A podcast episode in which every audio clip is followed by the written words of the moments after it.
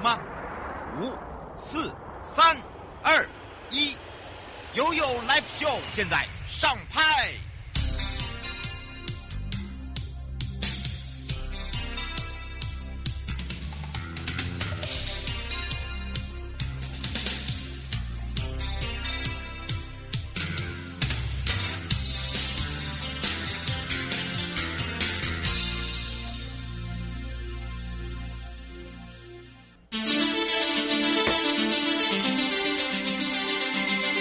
生活法律 Go Go Go，你我生活的好伙伴，我是你的好朋友，我是你的好朋友瑶瑶，再度回到了 You Life Show FM 零四点一正声广播电台，陪同大家。我们要谢谢我们的很多听众朋友哦，然后呢，参加了我们正声的活动，然后呢，就有问到了我的好朋友，还有问到我的好同事，包含我的好妹妹们啊。好，当然我也跟大家问好。那么，当然我们这些同事跟我的妹妹们呢，在做现场的活动的时候，也要谢谢我们这些听众朋友的支持跟人加油。那么给他们呢，呃，最大的支持就是你们的爱哦，我觉得这个是很很重要的。那当然呢，我们刚刚也预告了，今天呢，这这个时间我们带大家回到台北地检，那也讲到了最近哦，我们这个呃地检署哦，这个传票的问题很多哦，不只是在发生台北，全台。那么当然呢，注意到收到传票，大家第一个心里想，我又没有做坏事，干嘛给我传票？或者是说。我又怎么了？我不要接，或者是我不想看到，我不想拿。但是你知道后面会产生很多的问题，所以我们今天就好来跟大家聊聊。今天呢，从这个检察事务官里面呢，可以知道，就是说我们在办理刑事案件的一个经验哦，跟大家用说说故事的方式啊，聊天啦，卖熊哈贼啦。我们要开放零二三七二九二零哦，我们赶快来让台北地检许瑞平哦，也是我们的检察事务官跟。大家打个招呼，哈喽。大家好，是当然，我们今天的瑞平呢很忙碌哦。这个夏婷马上要来跟大家聊聊这个收到地检署的刑事传票哦，要注意的事项。我想一般人都不想收到，然后都是呃避之唯恐不及，赶快假装没有看到，好，或者是呢假装没有听到，好，或者说哎我不知道啊，啥这个都大家都用得到。好，当然呢这时候我们就要有一些注意的事情。为什么会有这个传票？我们也赶快来请教一下检察官。嗯，因为事实上啊，因为以地检署的传票来讲，我们传票上其实会有记载一些呃被传的人的姓名、地址、暗号，甚至于是那个案由啊、应到处所、日期等。嗯，这些事情呢，呃，通常收到的人会希望说，他先呃先去确认一下这些资料上有没有错误。嗯，譬如说你呃你的地址其实是。呃，他可能有地下室，却没有写的地下室，但是因为当时呃，就是邻居都会知道嘛，所以还是会转辗转收到这样的东西。可是我们会希望说同呃，就是收到的呃民众，他可以先帮我们确认这一点。如果有任何的疑义的话，是要来跟地检署做确认。嗯，是。那我们里面最重要的就是我们的暗号跟股别。嗯，因为地检署是呃，如果大家都有在收听这个瑶瑶的节目的话，其实也应该都知道，地检署是用股别来称呼的。嗯，检察官他是一个股，然后呃，事务官也是一个股，但是我们事务官呢是受检察官指挥来协助侦办这个案件。嗯，所以我们原则上我们对外的话，我们。呃，传票的寄发是由检察官跟书记官会盖章，是。然后只是因为这个案件是由检察官交给事务官来处理，所以以台北地检而言呢，我们会在传票的最上面会写了一排“本件系由检察官交办给某一股的事务官”。嗯，那通常如果有民众有任何疑义，他打来地检署跟我们询问的时候，我们通常事务官都会先问他说。请问你找的是哪一股？因为不见得，因为有时候我们会代接同事的电话，因为同事去开庭啊，或者是去出差都有可能。嗯，就我说，哎，那你接到的是哪一股的传票？然后会希望同呃，就是民众帮我们看一下最上面那一排小字，稍微注意一下，那我们就可以呃知道是哪一股同事的案件，然后帮忙做处理这样。嗯，那因为现在因为诈骗蛮猖獗，其实大家也很担心，如果只依照那个文书。上面的那个地址或电话去呃去联系地检署的话，会担心说，可能这是一个假冒的一个传票，是，所以呢会希望大家看到了那个他写了，譬如台北地检署的传票的话，希望同呃民众就是先去一呃网络上先去查地检署的网站，确认地检署的总机之后，依照那个传票上面的股别来去联系，这样子的话就会比较。避免掉说，哎，你直接照着这个文书上面，万一他是一个诈骗集团的，那他给你的电话跟总机跟分机都是错误的，嗯，你反而会落入他的陷阱。是，所以吴吴先生想确定这一点。嗯，吴先生想要请教一下检察事务官哦，就是说，呃，当收到这个传票有任何问题，呃，是不是直接打到您刚刚所说的上面这个电话，呃，找这个检察事务官，是这样子吗？不建议直接看传票上，如果它是一个假冒的传票的话，那哦对，对，有些民众其实他是觉得是莫名其妙收到的传票，嗯，那这种时候会建议先去查网路，看我们地检署的总机，再由总机来去帮你转分机，会是比较妥适的方式。哦，因为我们上面哦，除了总机以后，后面我们会有分机，这样就更清楚了，对，对不对？对。现在以那个检察官交办给事务官的案件，我们上面所注明的那个分机哦，承办人分机其实就是事务官的分机。嗯，所以大家不要被骗了。我觉得有时候真的就是一个小心的动作，对不对？对对对。嗯，然后让大家呢也会比较安心了。我觉得这很重要，而且呢，开庭前呢，我们怎么样来确认一些事项？如果你真的不能开庭，或者你真的有事没有办法请假的话，是不是应该也是要打电话回到了地检署呢？对，对，就是你已经确认好，哎，这个确实是地检署寄发出来的传票。那有任何的疑问，都需要跟这个承办股的事务官来联系。嗯，那像这个当当事人有时候就会觉得说，哎。嗯、呃，他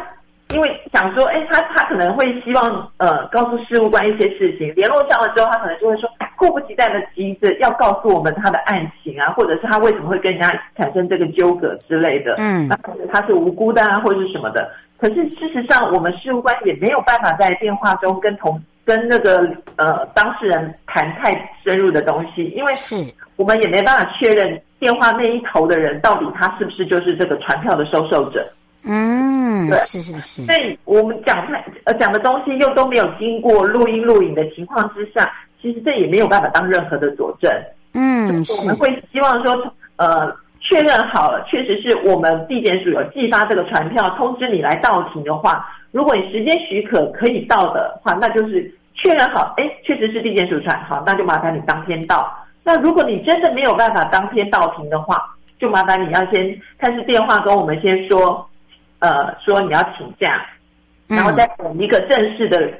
请假状，因为这个请假状我们会把它附卷，然后甚至于你会说明你是因为什么样的原因没有办法到庭，这样的话也可以避免掉讲呃，就是说你如果忽略了这个传票，然后没有到庭的话，如果我们是合法送达的情况之下。将来就这个案子会有可能会需要拘提，尤其是被告跟证人都是依照法律是可，如果无故不到庭是可以拘提的。嗯，是周小姐想要请教一下检察事务官，她说检察官跟检察事务官最大差别在哪里？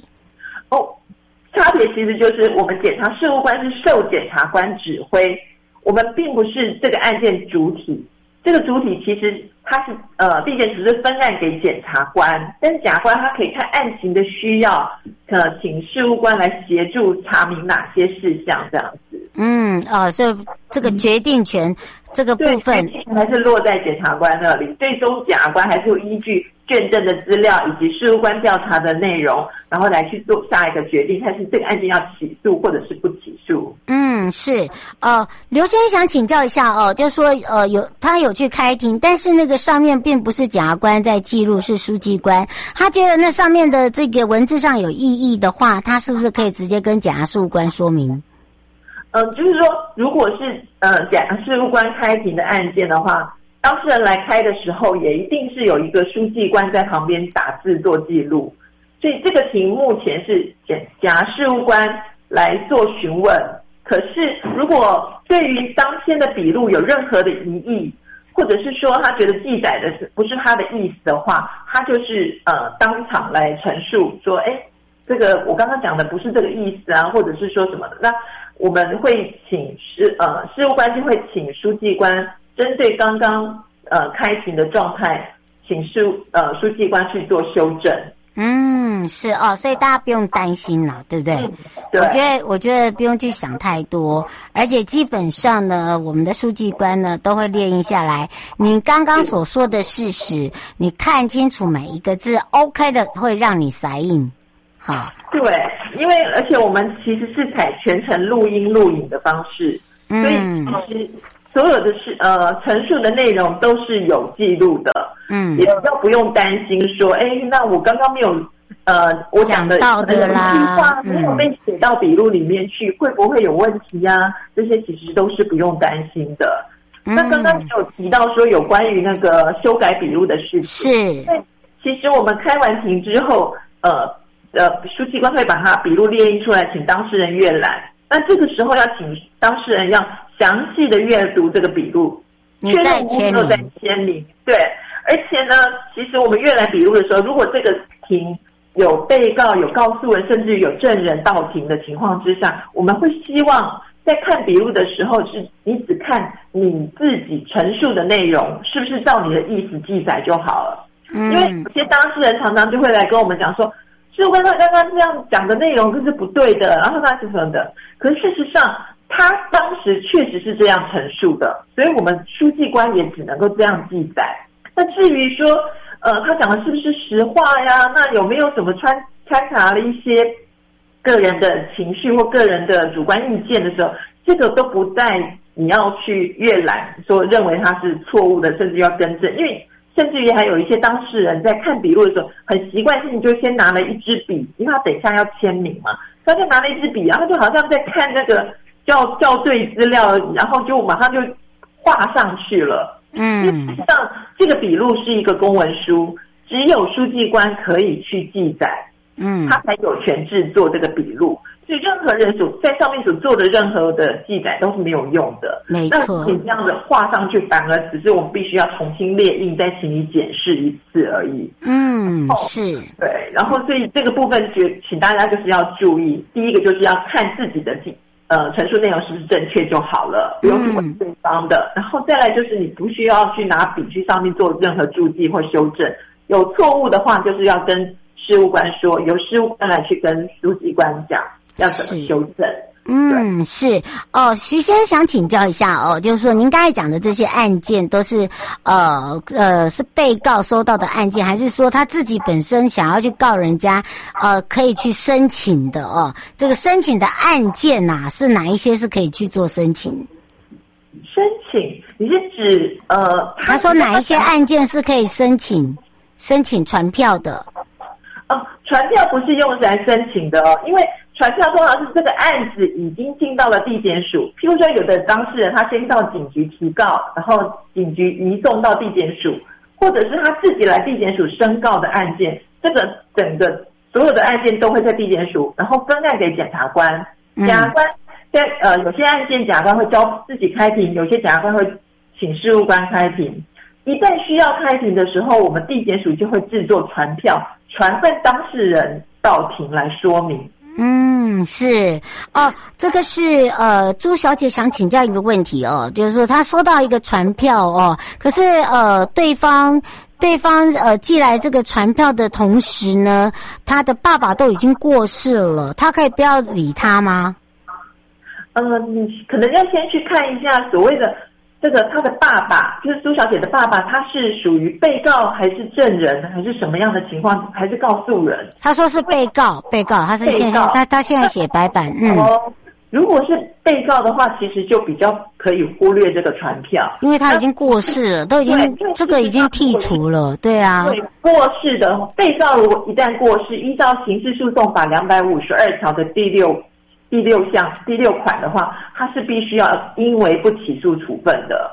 那可是，如果当这个案件，也许是因为案件刚进来，然后我们也还没有去查他的为什么没有到庭。